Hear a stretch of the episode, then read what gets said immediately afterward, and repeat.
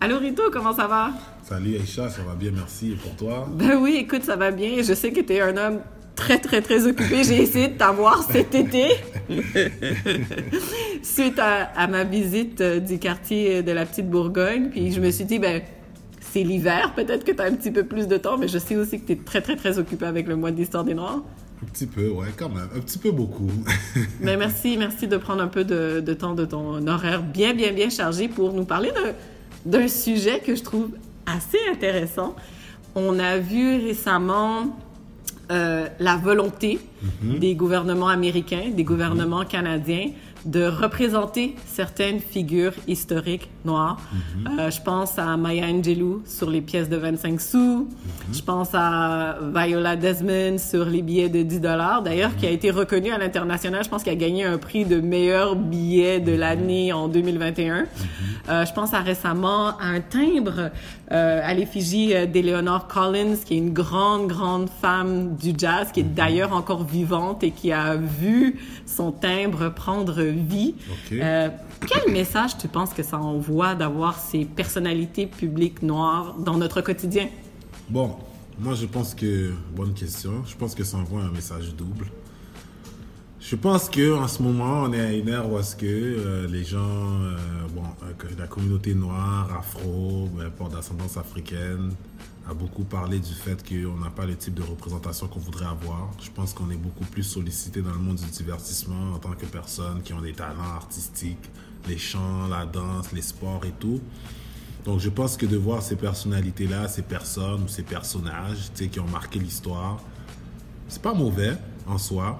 Euh, j'espère que ça vient d'une place de changement. J'espère que ça, que c'est enraciné dans des, des, valeurs en fait qui, qui prônent le changement. Le seul problème que j'ai, le seul problème que j'ai, c'est qu'on omet encore de parler de la raison pourquoi ces personnes se sont retrouvées à faire ce qu'elles ont fait. Pourquoi mhm. Maya Angelou a milité presque toute sa vie pour le droit, les droits civiques des personnes noires à travers, pas juste les États-Unis, à travers le monde noir, à travers la, diaspora africaine. Pourquoi Viola Desmond s'est retrouvée en prison parce qu'elle ne voulait pas euh, euh, se, se, faire expulser d'un cinéma? Donc, je comprends, je comprends la représentativité, mais je pense que c'est un petit peu un travail de surface. Puis là, en ce moment, on a besoin de plus de quelque chose de profondeur. Ben, tu amènes un excellent point parce que justement, il y a des gens qui se disent, c'est peut-être pas la meilleure façon. Est-ce qu'on raconte effectivement toute l'histoire? Est-ce qu'on ne va pas tendre vers une histoire romancé, un peu mhm. presque comme Martin Luther King, qui là mhm. maintenant, on va pas nécessairement au fond des choses puis de son mhm. struggle, si on peut utiliser ce terme-là. Est-ce est que tu es d'accord avec ça un peu? Quand même. Je dois, je dois admettre que y a, ça fait partie de l'histoire. Euh, Martin Luther King, son histoire est très romancée à un point tel que beaucoup de personnes noires, en fait, la façon qu'ils parlent de lui, des fois, c'est comme ah, toi, t'es comme Martin Luther King, moi, je préfère Malcolm X. Hmm. Les gens, des fois, oublient que le gars a donné sa vie pour la cause, là. Hmm. Tu comprends? Donc, et en fait, s'il était si bon que ça, pourquoi ils l'ont tué? Très bonne question. tu comprends? Très bonne question. Donc, je pense qu'en ce moment, euh, les symboles qu'on veut, on doit être capable de les créer nous-mêmes. Et en fait, on doit projeter ce qu'on nous-mêmes on crée pour que ça soit, euh, pour qu'on puisse véhiculer en fait les valeurs que nous on prône. Et non pas que, en fait, soit dans une représentativité qui nous soit imposée. Hmm. Tu vois? Donc, euh, moi, c'est comme ça que je perçois. Maintenant, est-ce que ça veut dire que je suis contre ces initiatives-là? Non, pas nécessairement. C'est juste que Viola Desmond a reçu. Euh, son pardon était posthume. C'est vrai. Tu comprends? Elle a reçu un pardon posthume. Ok, c'est vrai. Bon, sa sœur a pris le pardon et tout. Oui, c'est bien, mais ça aurait été mieux que ça puisse se passer lorsqu'elle était en vie. Mm-hmm. Donc, moi, je pense qu'il y a la médaille, il y a le revers de la médaille, mais il y a aussi nous, comment on perçoit les choses. Et il y a notre perception et la perception de ceux et celles qui veulent nous imposer la représentativité. oui, ben parlons de revers de la médaille. Est-ce que ça te choque de savoir que Maya Angelou se retrouve de l'autre côté de George Washington, dont les ancêtres euh, ont participé pleinement à, l'esclavage aux États-Unis. Il y a d'autres aussi euh, aux États-Unis qui disent euh, ben, tant qu'à faire un, un, un rebrand d'un 25 sous, on aurait pu aller jusqu'au bout de la démarche. Oui, ça c'est dangereux, ça. Ça c'est très dangereux parce que George Washington, c'est un des plus gros propriétaires d'esclaves de l'histoire des États-Unis. Donc, de mettre Maya Angelou, en fait, tu vois qu'on est dans une forme de hiérarchisation. Si tu la mets sur le compte, il te met là au complet, sinon, ne met là pas du tout, quoi. Est-ce qu'il tu penses quand même qu'il y a une valeur d'avoir des femmes? Il y a beaucoup de femmes qui se retrouvent sur ces, euh, sur ces, euh, sur ces pièces et sur ces timbres. Est-ce que tu penses que ça veut dire quelque chose? Moi, je pense qu'il y aura toujours de la valeur d'avoir des femmes. Les femmes sont quand même les porteuses de l'humanité.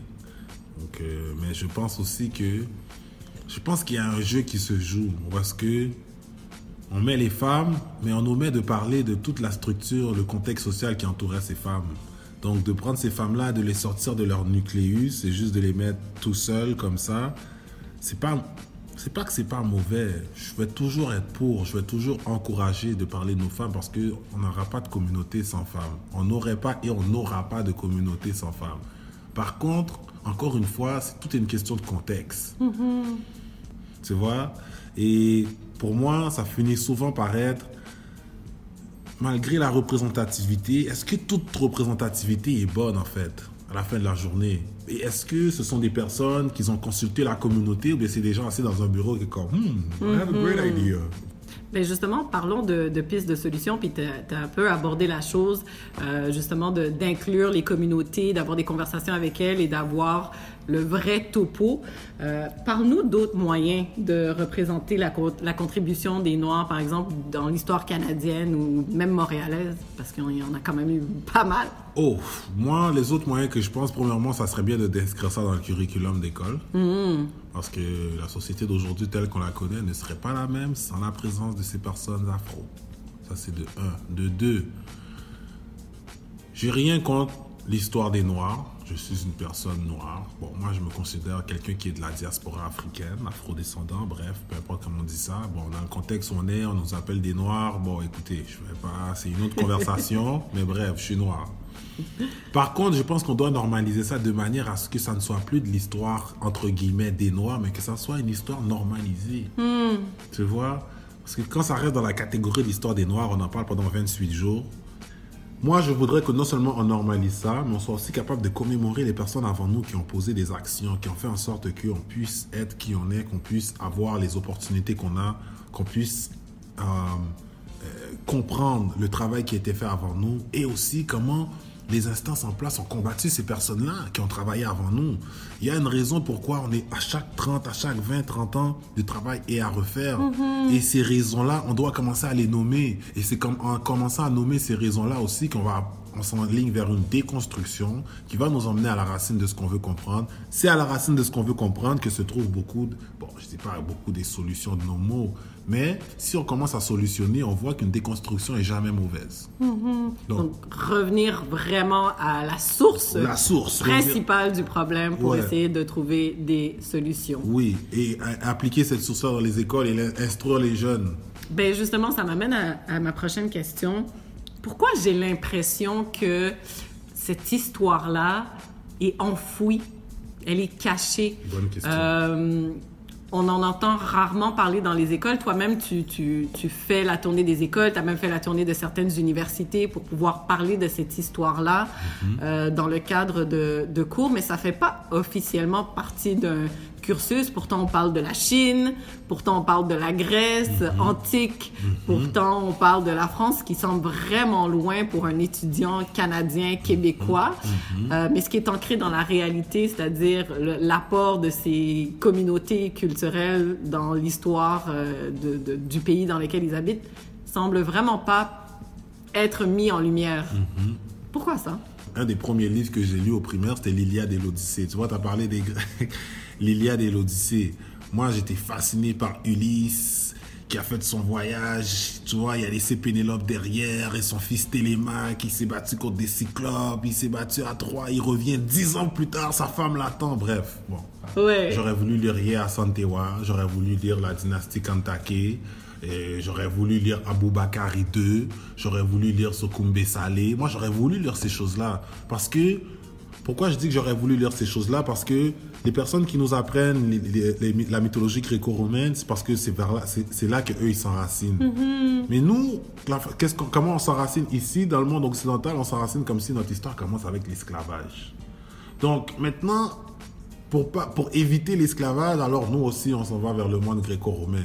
Bon, je généralise, toute connaissance est connaissance a de la valeur. Moi, je suis pas contre personne qui va apprendre l'histoire de la France, la, la Grèce, etc.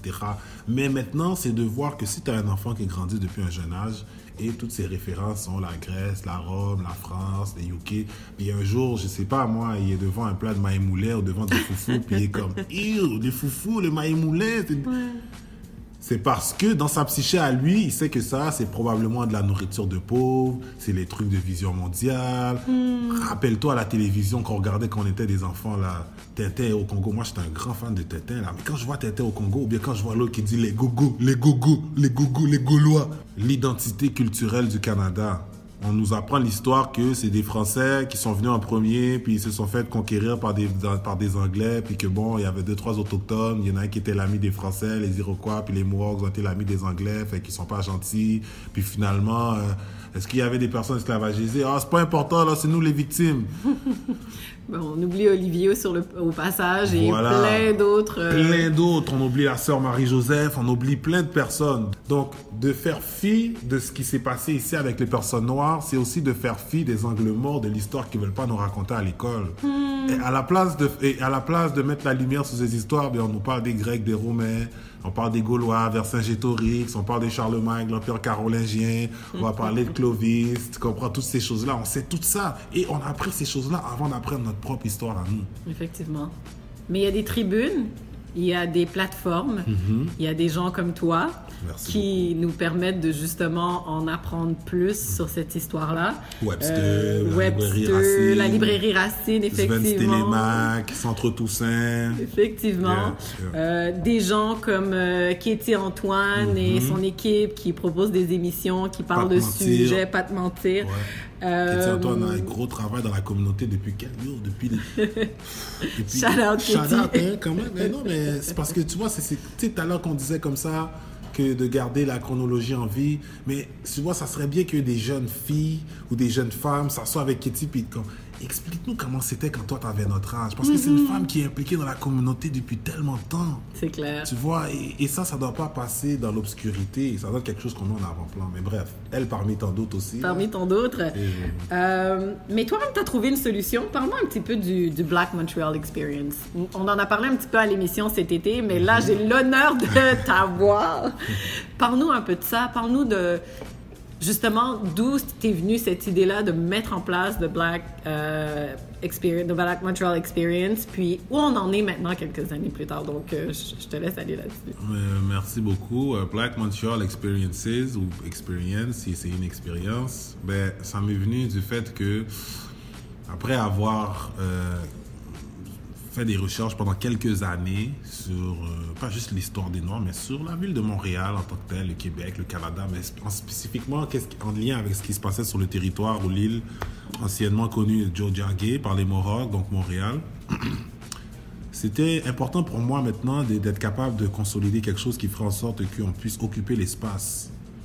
Euh, je pense qu'occuper l'espace est un signe que de- affirme notre présence, on affirme le fait qu'on est des humains. Bon, je encore une fois, j'extrapole, là. il y en a qui ne sont pas des humains qui occupent l'espace. là. So, mais pour cette fois, je vais extrapoler dans mon explication. D'accord.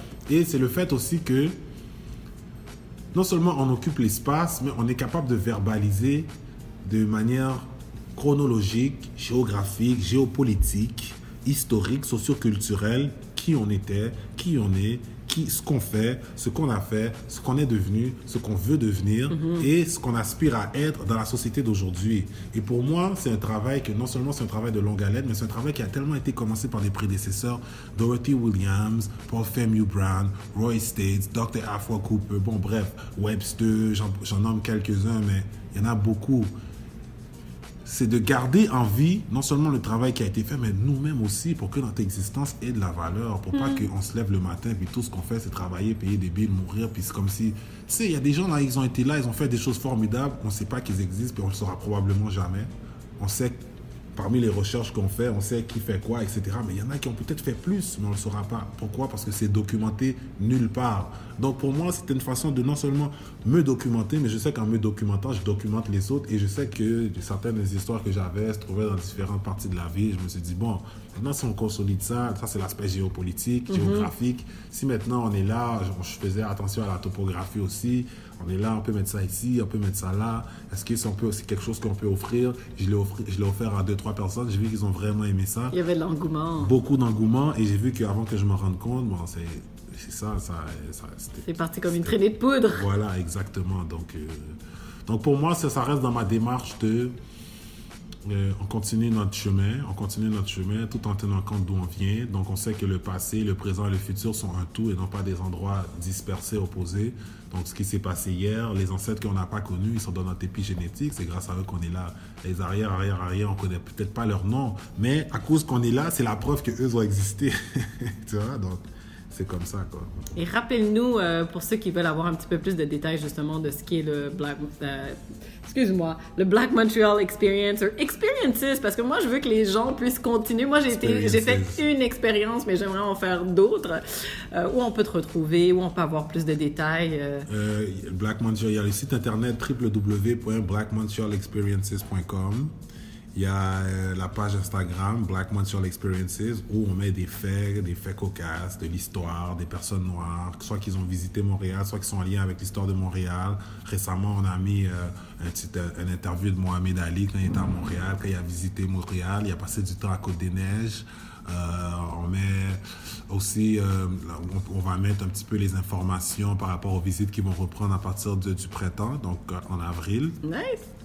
Et euh, moi, mon nom est Rito Joseph. Euh, On peut me trouver www.ritojoseph.com, ma page Instagram, euh, Rito Joseph, ou aussi sur Facebook. Donc, euh, avec ces informations-là, on peut rester à l'affût des prochaines visites. Sinon, moi-même, avec Black Montreal Experiences, non seulement je fais des visites guidées dans Ouais, les quartiers. J'appelle ça que ça se passe en hiver aussi. tout à fait. Sinon, je fais aussi des ateliers dans les écoles, je fais des conférences dans les, dans les institutions. Euh, c'est ça, des présentations, des conférences, ateliers. Moi, j'essaie de faire partie de la solution, donc j'essaie de me positionner pour que chaque fois que j'apparaisse quelque part, chaque fois que on nomme mon nom, eh bien, on avance d'un pas ou on avance d'un baby step. Mais au moins, chaque fois que je me présente quelque part, c'est pour faire en sorte que nous puissions avancer. Ben, merci de faire partie de la solution. Puis parfois, faire partie de la solution, c'est de dire des choses que les gens n'ont pas forcément envie d'entendre, dire des choses Entre qui autres. sont difficiles, dire des choses qui sont lourdes. Merci d'être honnête.